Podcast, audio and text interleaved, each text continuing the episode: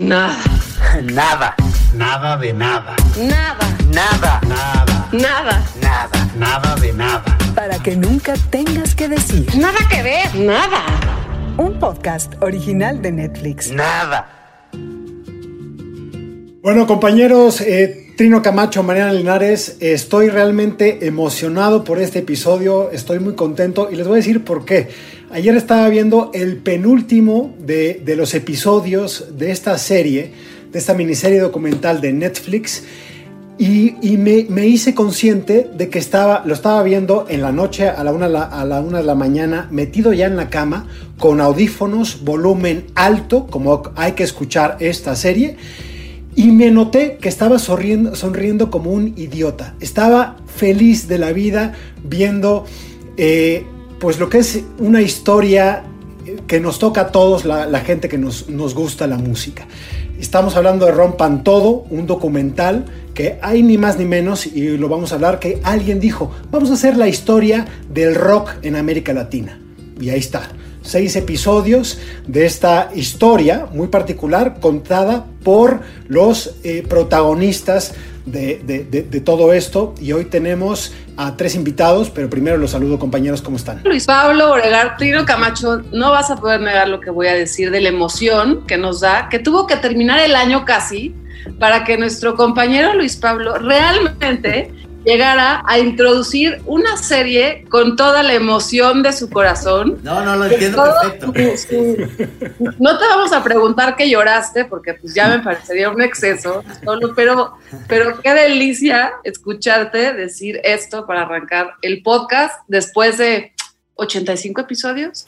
De amargura. 85 episodios de amargura, Muy frío. pero este ha sido mi regalo de Navidad adelantado. Una serie documental Fantástico. lo ha logrado. Yo, yo quiero este, des, decirles a ustedes, y este, me siento culpable, pero usé todo el tiempo el Chazam y ya hice una lista. Ya hice una lista que quiero que ustedes me ayuden a aportar. La lista se llama Rompan Todo, está ahí, ya saben, en ese lugar que se llama Spotify. Y es que no es posible, toda la música este, está ahí y, y tenemos que tener una lista porque terminas viendo la serie y quieres oír la música. O sea, no Bueno, te quedas con eso, ¿no? Vamos, vamos a presentar a quienes nos llevan de la mano a lo largo de estos seis episodios en esta historia, pues muy, ya lo decíamos, muy ambiciosa. No es una historia sencilla que contar, pero está contada por, digamos, el, el gran creador de todo esto, el showrunner de Rompan Todo. Nicolás, ¿cómo estás? ¿Qué tal? Muy buenas tardes a todos. O Bien- buenos días. Bienvenido.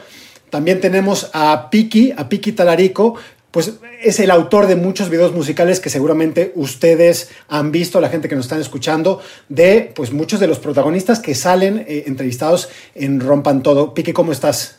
Muy, muy bien, gracias. Buen día, como dice Nicolás, o buenas tardes, no sé dónde anda cada uno. Y finalmente tenemos a Gustavo Santaolalla, pues un personaje que necesita muy breve introducción, pues porque eh, los discos que amamos, escuchamos, las películas que vemos, tienen la mano de Gustavo Santaolalla, que es un titán de la música latinoamericana. Gustavo, ¿cómo estás? Es un gusto tenerte Hola. en Nada que Ver. Hola, ¿cómo están todos? Buenas tardes, buenos días. Creo buenas noches por ahí para alguien, no sé, quién sabe. Qué buen look tienes- traes, ¿eh? Gustavo, Qué buen look. Viste, creció esto con el, con el tiempo y todo. Y aparte, como eh, uno de los lugares me- me- me- donde vivo es Eco Park y se ha convertido en, el, en la, la capital de los hipsters del mundo. Entonces, como que medio es requerida esta barba para poder entrar, si no, no te dejan pasar. Tienes que mostrar la barba. Pero, pero es, es- Gustavo, ¿es barba de pandemia o ya era antes de que nos eh, Venía y, en la, en- venía y en la pandemia como que agarró ahí, apretó el acelerador, ¿viste? Exacto. Bueno, pues yo co- comienzo con este, el saque que me gustaría, pues aquí la idea es que platiquemos un poco de, de- de- de Rompan Todo. Nada que ver. Rompan todo. Serie documental en seis episodios sobre la historia del rock and roll en América Latina. Dirigida por Piquita Larico con la producción ejecutiva de Gustavo Santaolalla y guion de Nicolás Entel. Además de la extraordinaria banda sonora de más de 150 temas musicales y presencia en entrevista de un centenar de artistas que marcaron la historia del rock and roll en Latinoamérica. Explora también cómo los conflictos sociales y políticos influenciaron discos y canciones en México, Argentina, Chile, Colombia, Uruguay, Perú y el resto del continente. El rock no tiene prejuicios. Tenés que tener pelota y tenés que cantar. Muy liberador. Una degeneración. De otro mundo. ¿Dónde están los rockeros aquí? Un bombazo. Le dimos el castellano al rock and roll. ¡Ya viva el rock and roll! ¿Cómo nace y de qué idea nace decir, bueno, ok, esto nos toca a todos, a Piqui, yo, yo creo que también obviamente a Gustavo y a Nicolás, pero ¿quién dice, vamos a poner todo esto en un proyecto bastante eh, demandante, que es contar una historia? Con Nicolás, todo tuyo. Fue, fue, fue un trabajo en equipo. Todo, todo, empezó en una reunión en Netflix. Eh, fue una reunión con los chicos del equipo de documentales. Ellos ya conocían mi trabajo anterior, un documental que se llama Pecados de mi padre. Uh -huh. Y Netflix estaba en el medio de rejerarquizar las docuseries. Habían explotado un par de docuseries de Netflix y había como mucho interés en, en todos lados por este género. Y los chicos de Netflix me dicen, eh, la gente se cree que solamente hacemos docuseries en inglés, pero no, si tenés alguna en español, nos encantaría. Y salgo de esa reunión y le mando un email al equipo de Netflix diciendo, para mí hay tres cosas en español que se pueden hacer, porque tienen que tener un interés para toda la región. No quiero hacer una serie colombiana o argentina o chilena, quiero hacer una serie para todos. Y tiene que ser entonces o música o deportes o la intersección entre el crimen y la política sentí que esos eran como los tres temas que compartimos todo nuestro interés. Y muy rápidamente eh, me puse en contacto con, con Piki y con Gustavo. Piki y yo, eh, muchos años co-dirigiendo publicidad, llevábamos juntos. Eh, ya teníamos buena relación con algunas discográficas, tomamos algunas notas y Piki y Gustavo son viejos amigos y viejos colaboradores. Como que yo venía más del palo de los documentales, Piki ha hecho también cosas en intersección entre la música y el cine y obviamente lo, lo, sumamos inmediatamente a, como le, lo llaman los chicos de Molotov, el gurú, Gustavo, porque qué mejor productor ejecutivo por un proyecto así.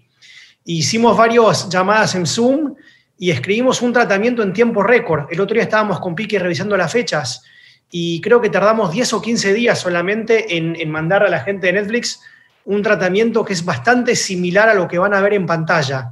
Así que, realmente fue un, trabajo en equipo entre gente que, que, ya había colaborado entre sí en muchas cosas anteriormente.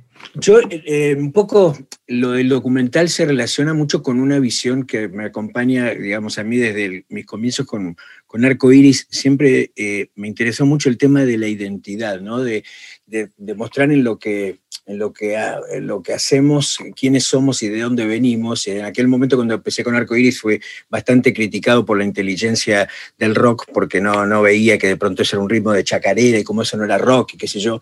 Pero bueno, con el tiempo, digamos, el tiempo que siempre es un gran ecualizador fue fue viste, mostrando que no, que cada vez más bandas, así como en un principio éramos Arcoiris en Argentina y los Jaivas en Chile y el Polen en, uh, en, Perú y los Guaras en Bolivia, después fueron más bandas y más bandas y cada vez el movimiento creció.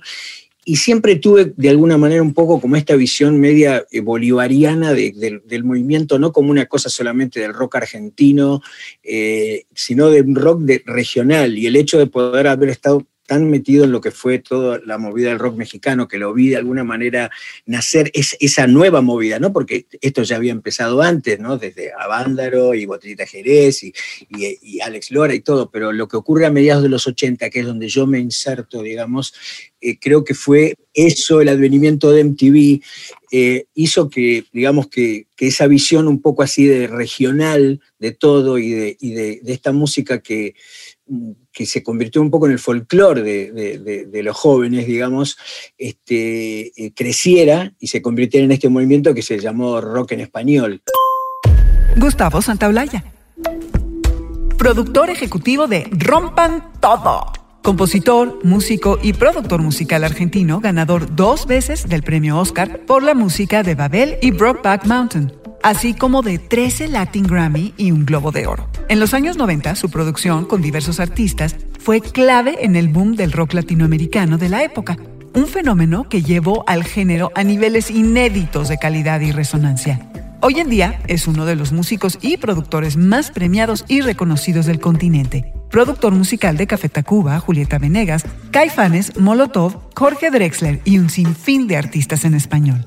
Siempre igual tenía la idea, y creo que ahí coincidimos cuando, cuando Nico me, me, me llamó y hablamos, este, de que la historia fuera contada, digamos, en juxtaposición un poco con la realidad socio-geopolítica eh, de nuestros países eh, tan, este, tan peculiar que, que, los países, nuestros países con diversidad eh, tienen muchas cosas, muchas cosas en común. Por ejemplo, un enemigo en común que hemos tenido a través del tiempo y cómo eso de alguna manera ha tenido que ver con la música, con una música que generalmente no se la considera como política, porque los grupos de rock no pertenecen a partidos políticos, este, y sin embargo, de qué manera están conectadas esas realidades.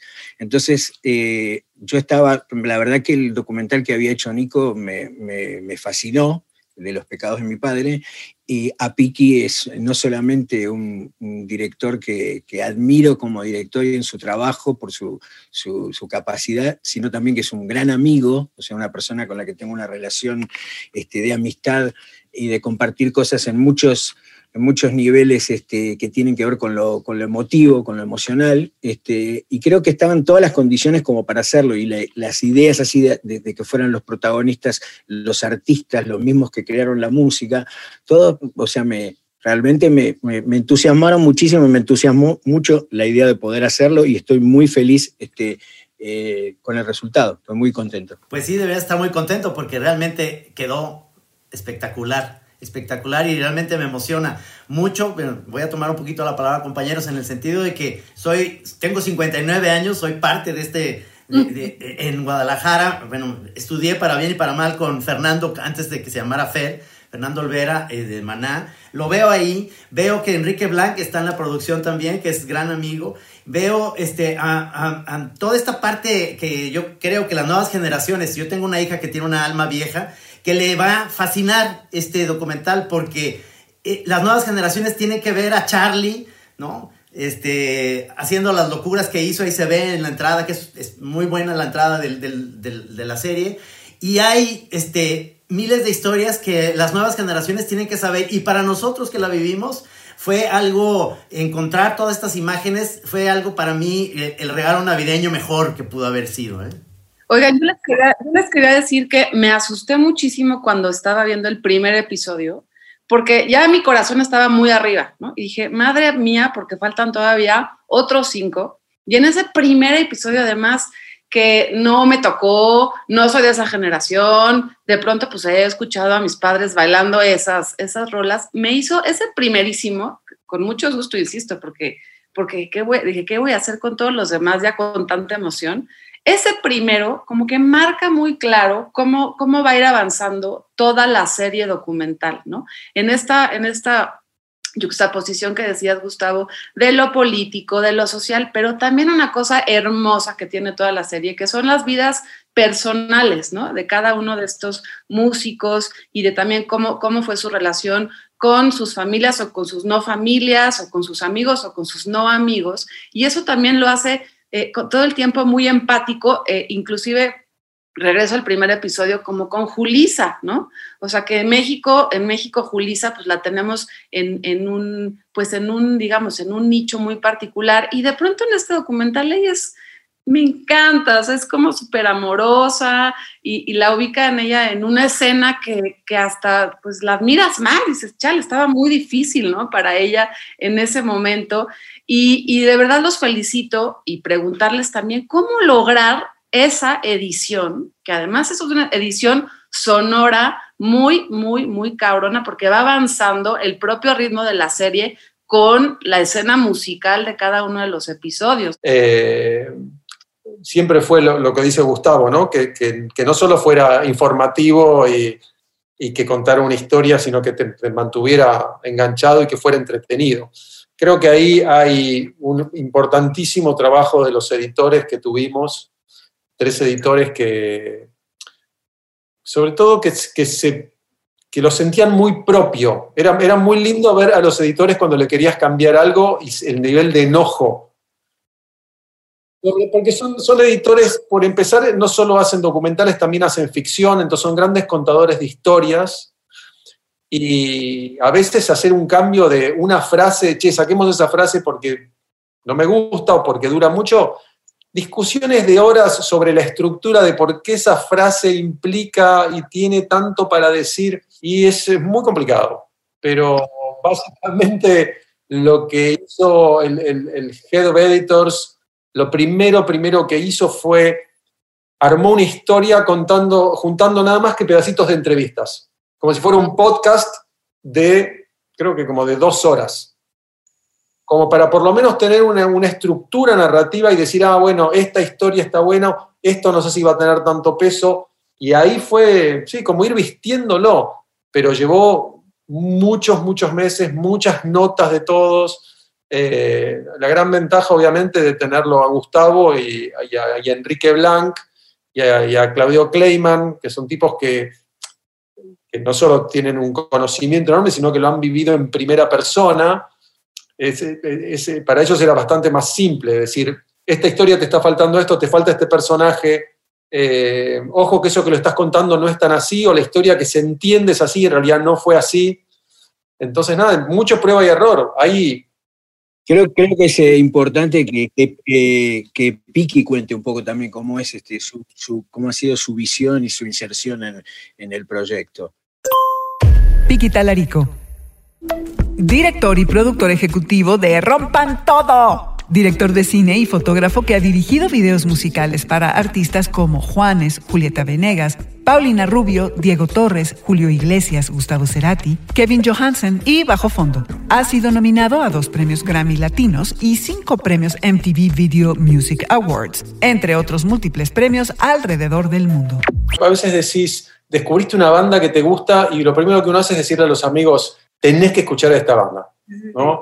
Hace poco eh, Rubén de Tacúa me recomendó una banda que se llama Señor Loop de Panamá y la escuché y se la, se estoy recomendando a todo el mundo, me, me fascinó. Entonces este documental para mí tenía un poco de eso llevado a una escala absurda. ¿no? Esta es la música con la que crecí y música que yo desconocía, que el documental me hizo ser fan de, músicos de los 60s eh, que, que, ni estaban en mi radar, digamos. Entonces, tenía, además de todo esto que dice Gustavo, que, es, que, fue algo que Gustavo y Nico marcaron bien claro desde el principio, ¿no? que el rock en Latinoamérica está absolutamente atravesado por el contexto sociopolítico, eh, pero también esta cosa de, como de ser testigo de la época en la que uno vive, ¿no? y de decir, bueno, esto pasó, eh, mientras, mientras yo pasé por este mundo pasó esto, pasaron a estas bandas, pasó esto, pasó esto políticamente, y esta sensación, que vos lo decías bien recién, es que, de que las nuevas generaciones entiendan un poco de dónde viene todo, ¿no? Porque sobre todo los chicos más jóvenes que dan por sentado por ahí cuando escuchan a los artistas que les gustan, es importante que entiendan que esos artistas que hoy se manifiestan tan abiertamente o tan tranquilamente, tiene que ver un poco con el legado que nos dejaron las bandas que vinieron antes. Y ese, y ese trasvasamiento generacional, digamos, es una cosa que es re importante y que la hemos visto, creo, a través del tiempo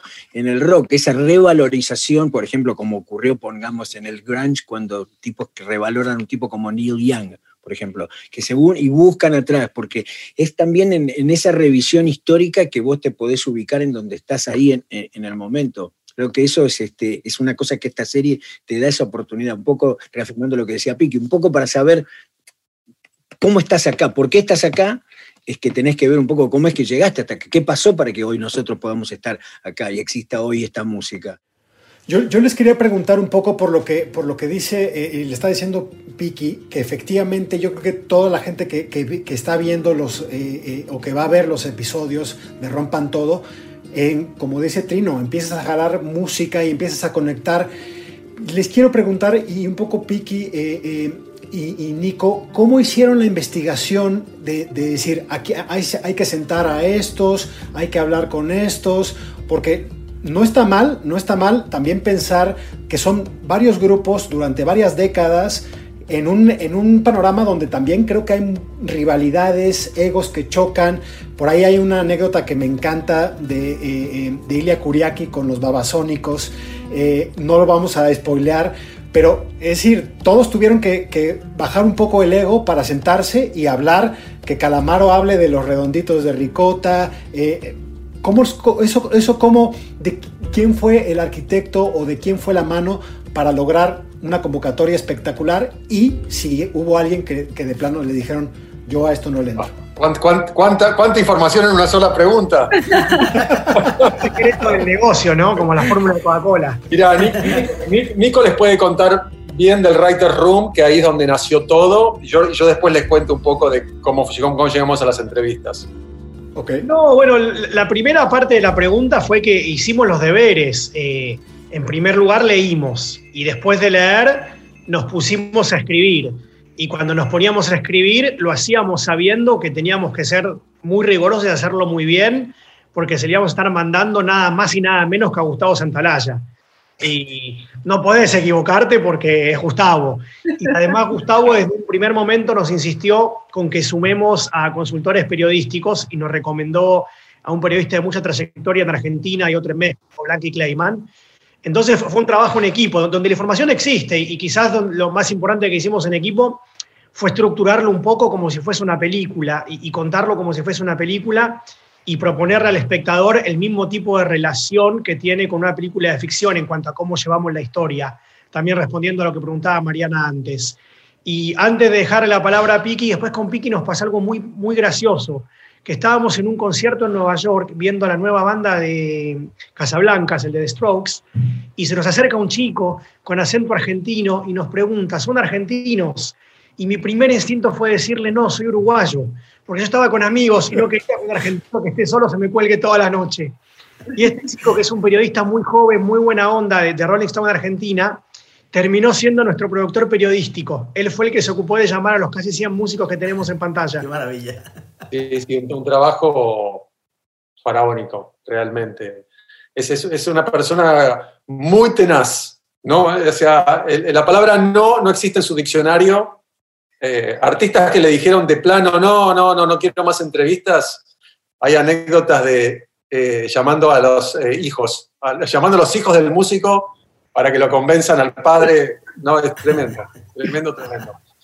Y después, obviamente, cuando se nos trababa un poco la rueda, siempre está el llamado a Gustavo, y Gustavo es como varita mágica, hace dos llamados telefónicos y a los cinco minutos te está llamando el músico a vos. Nada que ver. Rompan todo. Entre los artistas entrevistados a lo largo de la docuserie, encontramos nombres como Gustavo Cerati, Charlie García, Juana Molina, Julieta Venegas, Mon Laferte, Vicentico, Andrés Calamaro, Fito Páez y los integrantes de bandas como Molotov, Soda Stereo, Café Tacuba, Aterciopelados, El Tri, Los Prisioneros, Los Fabulosos Cadillacs y Maná. Eh, o sea, realmente de tomarse el, trabajo con, la seriedad que a mí me parecía que, había que hacerlo, y de Piki la, maravilla de, de, cómo ha llevado también a la gente y a los artistas a que dijeran determinadas cosas, porque eso, viste, es con un guante y con una forma muy especial que yo sé que él tiene, por su forma de ser, eh, como, como es y todo, que, que, ha sido valiosísimo para, para esto, que es lograr, ¿me entendés? Que la gente como que al momento se abra y a lo mejor le ha dicho cosas que a lo mejor en otro reportaje no lo, no lo, dijeron. Entonces eso eh, es totalmente algo que es totalmente eh, de piqui, se logró por eso. Creo que, creo que lo que pasaba mucho también es, eh, yo hice mucho, mucho los deberes. Entonces, antes de ir a una entrevista, me veía todas las entrevistas que podía de ese artista. Y cuando son, los, cuando son artistas por ahí de los 60, es más difícil encontrar entrevistas, ¿no? Eh, pero de todos me di cuenta, eh, como le pasa a toda persona que está acostumbrada a las entrevistas, que hay un momento que se te convierte, hay, hay cosas que ya las contás como de memoria. Entonces, si, ustedes agarran entrevistas de un mismo músico o de cualquier artista, descubrís que repiten un poco siempre lo mismo, pero porque lo han tenido que contar miles de veces. El cassette, el famoso cassette. Por eso, y es muy difícil salir de ahí. Entonces, yo lo que hacía es que cuando reconocía un cassette, como dice Gustavo, los paraba y les decía, eso lo sé, eso lo sé exactamente. Yo necesito que me digas, o me encantaría que me cuentes si te están contando cómo armaron la banda, que es algo que uno puede ver en Wikipedia, yo decía, no me cuentes cómo armaste la banda, porque eso la gente lo puede ver en Wikipedia. Yo quiero que me cuentes qué te pasaba a vos por la cabeza, o cómo te sentías, o qué pasaba en el país en ese momento, o cómo, qué otras bandas estaban tocando, como tratar, volviendo a esto que decía, ¿no? de, de tratar de generar un registro, de ser testigo de la época, de que te cuenten cosas que no... Me, me acuerdo de un ejemplo, por ejemplo, ¿no? Creo que era entrevistando al Bayano, que le pregunto, eh, hablamos sobre el Café Einstein, que es un lugar donde nacieron un montón de bandas en Argentina. Sí. Entonces eh, me dice, bueno, el Café Einstein, le digo, para, para, para, contame cómo era el Café Einstein. Bueno, era este lugar, no digo, eso yo sé dónde estaba, contame cómo era, yo no, yo no tenía edad para ir al Café Einstein. Y se quedó un segundo así y lo vi como que tuvo que hacer el ejercicio mental de recordar el lugar. No, no quedó en el documental, pero cuenta, ok, además me encanta que era, ok, subías por una escalera, doblabas, entrabas, en el lugar entraban 25 personas, y eso te, está buenísimo porque uno, en, como en una especie de mito popular, uno se imagina un café Einstein, do- 300 personas, me dice, no, no entraban, había 20, entraban 25 personas, el escenario tenía 20 centímetros de alto, y además los ves como que van viendo el lugar en su cabeza. Dice, acá a la derecha había una bañadera que siempre olía a pis porque era donde hacían pis los punks. Entonces, eso a mí realmente me cuenta una historia y me permite, como si fuera una máquina del tiempo, entrar y pispear un poquito ahí. Entonces, eso siempre me pareció interesante, tratar de, de relacionarlo más con lo emocional que con, que con el dato histórico. Entonces, Pero creo hay, hay algo también que yo que quería eh, eh, mencionar que me parece interesante y que es que eh, al margen de todas las cosas que siempre que, forman parte de las historias del rock, ¿no? Las anécdotas y las cosas que son comunes a todos, ¿no? Desde, no sé, momentos de excesos o, cosas coloridas y todo, ¿no? Este, que, que inclusive con muchos abusos de esas cosas uno puede decir que, bueno, la memoria se vuelve medio borrosa o qué sé yo. Sin embargo, es increíble, todos los músicos y todo, cómo frente a ciertas cosas históricas, cómo las tienen todos presentes. Por eso cuando, digo, uno podría decir, no, viste, qué sé yo, la política nunca me interesó, no sé, no, no, nunca tuve... Se acuerda, todos se acuerdan muy bien de ciertas cosas claves que pasaron en, en sus países, que de alguna manera les determinaron desde qué ropa se podía- podían poner o no, a dónde podían ir, qué podían hacer, qué podían tocar, qué no podían tocar. O sea, todo eso lo tienen como muy claro, no, no se los ha ¿Qué tan, borrado. qué tan largos podían tener el pelo? Sí, sí, todo eso, lo tienen, viste, es como muy, muy, muy interesante eso, como eso cada uno lo tiene bien claro en su memoria, ¿no?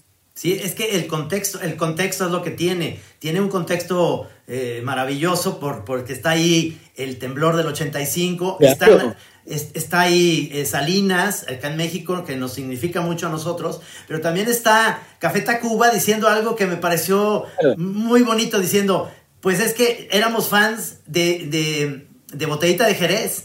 Y entonces eso te da una idea de que son, eran chavos que, así, que oían otra banda y se hicieron más grandes que esa banda en el buen sentido, pues. este, Sí, sí, sí, sí, por supuesto. Y, y tuvieron, tuvieron que hacer esfuerzo un poco para que, porque siento que a lo largo de los seis episodios hay mucho peso entre Argentina y México. Es un diálogo ahí muy fuerte, donde efectivamente vemos que a veces entra Chile, entra muy poco de España. Es decir, eh, ¿cómo, cómo se hizo este relato? Porque también son algunas fuerzas que no sé si Colombia se que también, tratar eh, de Colombia. contener, o Colombia, los de terciopelados, ¿no? Por, por ejemplo. Nicolás Entel. Guionista de Rompan Todo. Cineasta argentino conocido por los documentales Pecados de mi padre. Nominada en el Festival de Cine Sundance y Orquesta Típica. Con su hermano Iván Entel es fundador de Red Creek Productions, una de las productoras más grandes de Latinoamérica y productora de la docuserie Rompan Todo. Es la historia del rock en América Latina. España entra cuando necesitamos esas bandas españolas porque fueron parte del diálogo que hizo evolucionar al género en nuestra región. Eh, y el rock en América Latina sí tiene dos grandes polos, que son Argentina y México, pero la dificultad más grande es que a iguales, importancias hay un momento, hay una década perdida en México. Y el desafío era cómo hacer para no perder a todo el público mexicano en esos 10 años que en México no pasó tanto, por ejemplo. Hicimos un, gran esfuerzo por balancearlo, pero casi, casi que hay cosas que se balanceaban naturalmente, porque un- uno de los descubrimientos más maravillosos que experimenté yo haciendo este documental fue darme cuenta que el diálogo entre bandas de la región es anterior a lo que uno creía. Uno lo asocia con los 80, empiezan a viajar bandas como Soda, como Mateos, tipos como gustaba producir, pero de pronto escuchás a alguien que tocó en Avándaro hablando de Spinetta, y te das cuenta que esas raíces son mucho más profundas. Es, es, es notable, notable. Cuando tú hiciste este primer tratamiento, este de 15 días que lograron eh, entregar a Netflix, ¿pensabas en una audiencia ya? ¿Pensabas quién, quién quisieras que, que viera este documental, quién quisieras que disfrutara esta serie? Eh, yo lo pienso y, de pronto tengo dos hijas muy, muy chiquitas que estaban muy felices, ¿no? Muy felices ni siquiera sin entender, claro, que el contexto social, el político, eso no importaba, porque también hay un asunto eh, como de identidad musical que para ellas fue deliciosísimo. Pero ustedes lo pensaron, piensan en alguna audiencia en particular. Tengo un hijo gringo de 11 años y una de las preguntas que me hago es cómo va a envejecer, va a envejecer este documental cómo lo va a ver él en 5 o 10 años. Eh, pero en cuanto a audiencia, en cuanto a target y, marketing, no, estaba seguro que era un documental lo suficientemente grande y fuerte para una audiencia grande.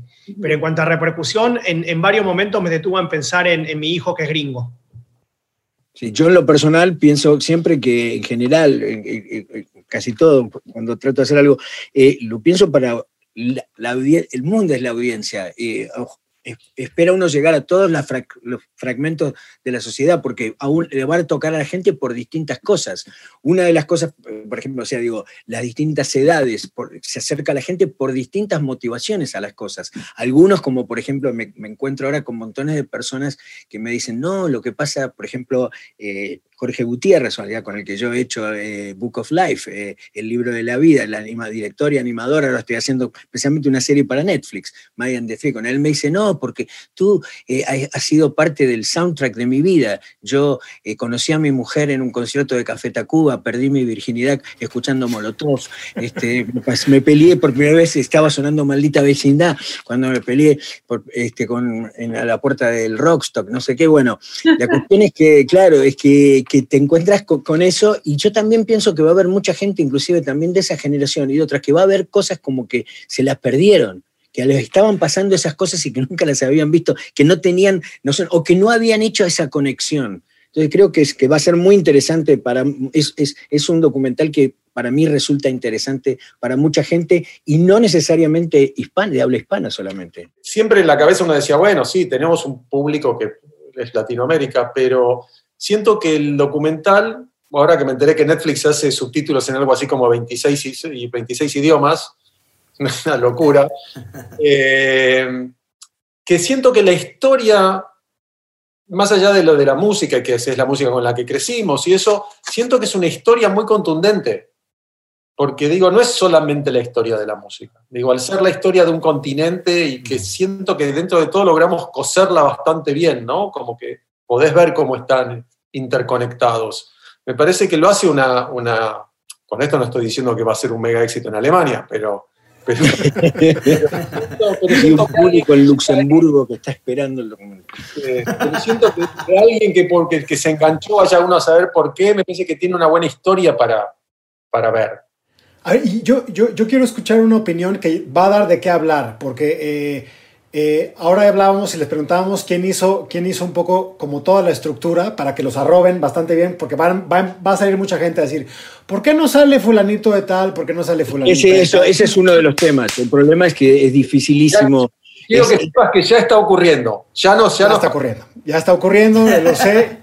Yo he tenido un par de, intercambios con gente, decirle, oye, con amigos argentinos, decir, oye, esto, estoy viendo un documental de la historia y no sale tal. Y me dice, ¿cómo es posible? Bueno, sobre todo de Argentina, esperémoslo, esperémoslo de Argentina, esperémoslo seguro.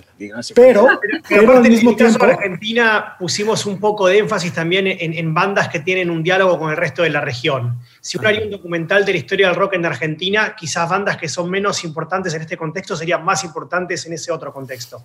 Ahora, pero dicho esto, es decir, finalmente las listas son, eh, son subjetivas, pero sí es cierto que es una historia eh, contada en su mayoría por hombres. Es decir, el punto femenino es una de las patas quizá que afectan al movimiento como tal.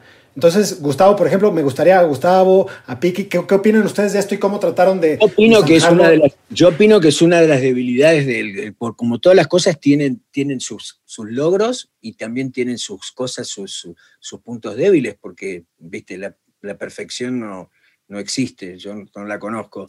Este, entonces, hay, hay cosas que yo creo que, creo que una de las cosas ahora volvemos sobre ese tema, pero una de las cosas más interesantes también del documental de todo es que abre la puerta, ¿viste? Abre, abre unas puertas para, para seguir haciendo muchas más cosas y también eh, precisamente a lo mejor de cosas que se van a recoger de, esto, ¿viste? Eh, lanzarse en búsqueda de, ¿viste? de, sondar ¿viste? más en, en, otras cosas. Pienso que hay algunas cosas y algunos conceptos que se vierten que son potentísimos con respecto a la mujer. Por ejemplo, para agregar a este tema que yo había comentado de lo que decía este, David Byrne sobre el futuro del rock y todo, hay un comentario en el documental donde se habla precisamente, creo que es Campodónico, que cuenta cómo ha crecido la venta de guitarras eléctricas eh, en las mujeres, y que de alguna manera como que el futuro también del rock está en la mujer. Y ese concepto está vertido en el documental, es muy fuerte, ¿viste? Y hay, eh, yo estaba deseando, que no lo pudimos hacer, pero yo quería poner eh, un parte del, medio discurso que dio Mon Laferte en su actuación en Viña del Mar, ¿eh? en donde ahora, o sea, después de que vemos todo este documental de todo lo que viene pasando todos estos años, ahora, ahora, esa, esa artista tiene que decir en su, o dice que tiene miedo porque le han llegado cartas de los carabineros y tiene miedo que la vengan a buscar a su casa. Y el público le empieza a gritar, no está sola, no está sola. O sea, eso pasa hoy, ¿viste? Y es una mujer, y es una mujer la que está con esa bandera. Entonces, sí, creo que, eh, que, digamos, el documental plantea y ha mostrado parte de la mujer, pero pero sí podría haber mucho más. Esa es mi opinión. Sí, la realidad es que el rock históricamente, digamos hasta antes de los noventas, era, era, como el fútbol, era un deporte de hombres.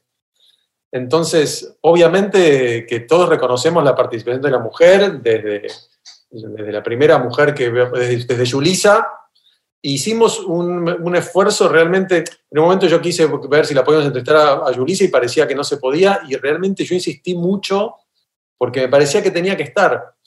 Eh, la realidad es que históricamente la mujer ha, tenido, han sido menos mujeres porcentualmente que los hombres en el rock, cosa que gracias a Dios ha cambiado ahora mucho, como dicen los chicos de Sobre, en un momento que no solo hay más cantantes, también hay músicos en general, de, equipo técnico que son mujeres, que está buenísimo. Sí, e, exacto. Creo que, que, tu pregunta habla más del rock que del documental. Incluso creo que el peor concierto de la historia de Nirvana fue en Buenos Aires. Y era porque Kurt Cobain estaba de muy mal humor por cómo el público rockero argentino había tratado a la banda Cabría, que era la banda de su mujer. Se habían tirado cosas, les habían insultado. Entonces, me, me, parece que, que, tu pregunta habla sobre todo del rock y más que nuestro documental. Es, es parte de, de la historia del rock, eso. Correcto, y, perdón, pero quiero también salvar, aparte de, de estas, digo, de, de esta cosa de que se habla de que el futuro del rock de la mujer, pues eso también, se, como, como contaba Piqui, se ha hecho un esfuerzo para, para conseguir material y, no es tanto. Yo en lo personal, como productor, por ejemplo, he tratado, y, y siento, o sea, siempre he tratado de balancear y no, es, no hay ahora en tanto, pero viste, yo he producido a Erika García, eh, Julieta Venegas, eh, Juana Molina, he tratado de trabajar siempre mucho, me interesa, siempre me, ha interesado muchísimo el, punto de vista tan especial y, y, uh, diverso que tiene, que tiene la mujer pero en el rock desafortunadamente llevó mucho tiempo y no es tampoco casual que aparece más hacia el final del, de, lo, de la serie de los documentales porque es un poco quizás como lo que va a venir, ¿viste? Nosotros tenemos, digamos, abrigamos esperanzas de que esto abra las puertas para que se continúe y somos totalmente conscientes que es muy ambicioso hacer lo que, hemos, lo que nos hemos propuesto hacer y que sería prácticamente imposible dejar contento a todo el mundo. Y que aparte, teniendo stars de los, del del calibre que hay, viste, que a veces hemos tenido que elegir y que quede una frase de esa persona, otra frase de otra y otra. Claro, mejor podrías tener, ¿me entendés? Media hora de cada uno de ellos, pero no, no, no se podría haber contado esta historia. Y en, esta historia viste, es una- un balance entre el protagonismo de cada uno de estos personajes este, y, lo que, y lo que fue la música en sí y lo que pasaba con la gente y, el, y los lugares donde estaba ocurriendo esa música. Entonces hay un balance de, de todo eso que fue muy difícil lograr y creo que ahí Nico y, y, y Vicky hicieron una tarea increíble, increíble, es, es, es, es, muy difícil. Este, y, es, y es a todo esto, es algo que- en lo cual puedes aprender cosas, pero al mismo tiempo es súper entretenido. Y eso también era algo que queríamos, que lo teníamos re claro, que, que- te informara, que te diera eh, cosas de información ricas, este, pero que al mismo tiempo sea entretenido, ¿no? que, que sea divertido, que, sea, que, te, que te agarre, que te atrape, ¿viste? Lo es, lo es. Eh, como, como vamos a cerrar con una pregunta muy sencilla. Ya Trino lo dijo hace rato, este podcast va acompañado de, de, eh, pues una playlist, una, una lista de canciones. Échenme una canción que ustedes elegirían para que, que tienen que estar en ese playlist. Una sola, nada más. Pero, pero que no está en el docu. Sí, Que sí. está en el docu, que está en el docu. Ah, ay, fantástico, porque todas las que no. Bueno, yo voy a arrancar, yo voy a arrancar para que vayan pensando. Ya. Para que se- sí, sí, para que se vayan ablandando. Sí. Ya la pusiste tú LP en esa playlist, eh, pero yo la voy a volver otra, a poner otra vez porque es mi favorita descubrimiento. No tenía ni idea, de- no dejo de cantarla desde que la escuché, y es la de Rebelde de los Beatniks, que así, Mm. bueno, hincha mi corazón. También ya mis hijas se vienen cantando en el coche. Gracias, porque para mí ese es el descubrimiento. Rebelde. Considerada la Muy buena elección, ¿eh? Muy buena elección, muy buena elección, debo decir. Excelente elección. Trino, tú en lo que piensan aquí los ilustres compañeros. Es que, es que yo, yo voy, a, decir- a desentonar, pero es que me recuerda mucho a mi mamá cantándome a Julisa, quiero ser la preferida de mi profesor. Es decir, es que, me- o sea, la canción para mucha gente no le dice nada, para mí me dice toda mi infancia, es mi infancia, es mi mamá cantando. Volver a oír eso es, para mí es muchísimo. Yo descubrí, yo descubrí eh, de Ceru Girán la de La grasa de las capitales, que además la pone en un momento muy importante donde eh, pues entendían el poder de la palabra en, en países con problemas tan turbulentos políticos, económicos, sociales. Y, y la verdad es que yo, desde que la escuché en el documental, la puse en la lista y la empecé a oír y a oír y a oír y a oír y me, me- me encanta. Así que les agradezco por esa. Pero ahora sí, hay que mojarse, compañeros. Empe- Empezamos tú, Nico, a ver. Me parece que una de las canciones que mejor captura el espíritu del proyecto es eh, Los prisioneros, ¿por qué no se van? ¿Por qué no se van de los prisioneros? Claro. Piki, Mira, no sé si se vale repetir, pero te iba a decir también La grasa de las capitales, porque, porque para mí cumple esa doble función. Una canción increíble. eh, les puedo contar una, una- una- una interna que es que tuvimos un pequeño problema con la mezcla existente y lo llamamos a Pedro Aznar y Pedro hizo una mezcla especial para el docu. ¡Ah, qué chido! Ah, qué bien. Hay mucho de eso en el docu. Eh, La, la verdad que, que Piki ya conocía a muchos músicos, por algo el proceso fue estableciendo un reporte increíble con todos ellos y fuimos sumando tanto música como archivo a, a través de, de la relación de Piki con los músicos y es como un valor, un valor agregado muy lindo que tiene el documental. y Gustavo. Gustavo tiene la última palabra. Yo creo que me gustó mucho la de Rebelde, pero creo que voy a ir con We Are South American Rockers. Ok. De los prisioneros también. De, de los prisioneros, sí. Que es una manera de explicar un poquito y contar que en inglés, aparte, que el título me encanta. y este, él, él, él este, es un tipo también que me parece tan clave y que por, tuvimos la suerte también de, de tenerlo. Eso fue también una cosa, un gran esfuerzo hacerlo, porque digamos lo que fue, por ejemplo, los prisioneros es una cosa interna, pero lo- ya estaba resuelto de alguna manera los prisioneros. Pues estaba resuelto, pero sin Jorge. No puede estar resuelto los prisioneros sin Jorge González. Jorge González es uno de los grandes artistas, es, no sé, como un Charlie García, ¿entendés? Eh, como un Rubén o un Alex Lora, este, es, Jorge. Y, este, y aparte que está en un momento muy especial por, por distintos motivos, este, y fue maravilloso poder, poder conseguir, este, ese fue, fue un, gran esfuerzo este, que hicieron eh, ahí eh, Nico y, y Piki para, para que se pudiera hacer, y para mí este, fue maravilloso eso. Así que me voy con We're South American Rockers. Pues ahora sí que la playlist va calada y garantizada. Eh, pues muchas gracias. Eh, comenzaba dándoles las gracias por, por, por habernos contado esta historia que nosotros nos la habíamos contado de otras formas, con canciones, viendo a los pues a esas, a esas grandes figuras ahora sentados, con canas, un poquito más de pancita, pero como, como dice Piki, contando la historia de todos nosotros, ¿no? De toda una región. Así que, pues, eh, muchísimas gracias eh, y pues ojalá, ojalá vengan más cosas así en, Netflix. Ojalá. Muchas gracias a ustedes. ¿Me puedo agregar una nota final? El esfuerzo que está haciendo Netflix en el género documental en América Latina no tiene precedentes. Necesitamos entonces que la gente que, que nos está escuchando no solamente mire este documental, sino también otros para que siga. Eso, ahí estamos en la lucha. la lucha sigue todos juntos para que, nos veamos y nos conozcamos mejor. Así es, así es. Y el rock siempre va a tener un lugar porque es una energía que es vital, ¿viste? Para que las cosas se muevan. Entonces, siempre hace falta y es, importante que, que estemos presentes, siempre. Como dice Moyo. Muchas gracias. Como dice Ricardo Moyo, te va directo al cuerpo y anda a pararlo. gracias. Gracias. Hasta luego. Es un placer. Gracias. ¡Que viva el Para que nunca tengas que decir. Nada que ver. Nada. Un podcast original de Netflix.